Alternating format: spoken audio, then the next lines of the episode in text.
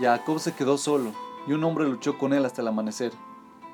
Pero al ver que no podía con él, golpeó su muslo y se dislocó el muslo de Jacob al luchar con él.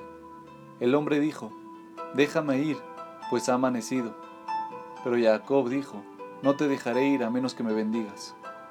Él le dijo, ¿cuál es tu nombre? Él le dijo, Jacob. Él le dijo, ya no será tu nombre Jacob, sino Israel, pues has luchado con el ángel de Dios y con los hombres y has vencido.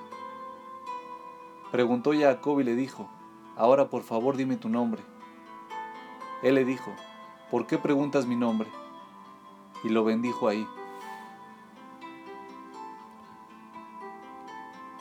Explica Igal Ginnerman en este insólito episodio del Humash, en el que se relata la lucha de Jacob con un extraño hombre, encontramos una dinámica fuera de lo común que desafía las leyes de las buenas costumbres y los buenos modales.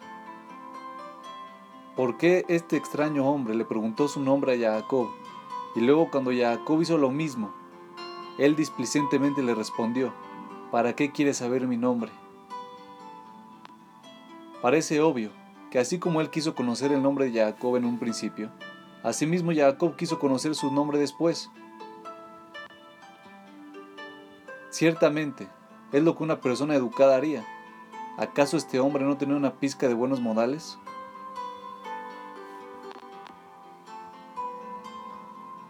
Nuestros jajamim explican que este hombre, que luchó con Jacob, era nada más y nada menos que un ángel, el ángel guardián de Esab.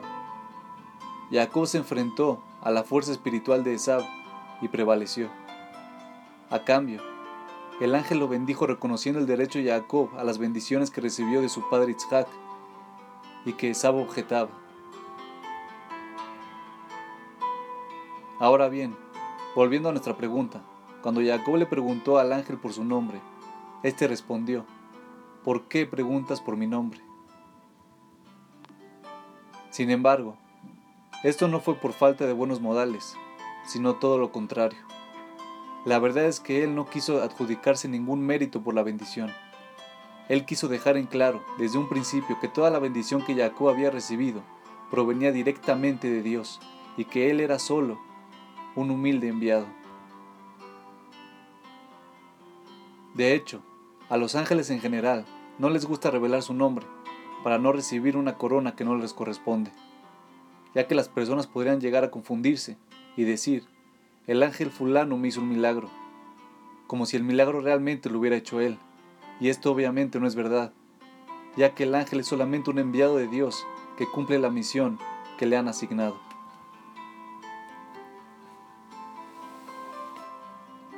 En realidad, la verdadera intención del ángel fue decirle lo siguiente. ¿De qué te sirve saber mi nombre si yo soy solo un enviado? El poder y la fuerza son exclusivamente de Dios y si llamas por mi nombre cuando tengas algún problema, yo no podré responderte ni tampoco salvarte de tu sufrimiento. De hecho, ahora te he bendecido, solo porque me lo han ordenado. De esta manera, podemos aprender de los ángeles una increíble lección de humildad. Y es que cada vez que ayudamos a alguien o cada vez que logramos algo, siempre debemos recordar y reconocer que nuestro poder y nuestra fuerza proviene exclusivamente de Dios y que nosotros somos solo humildes enviados.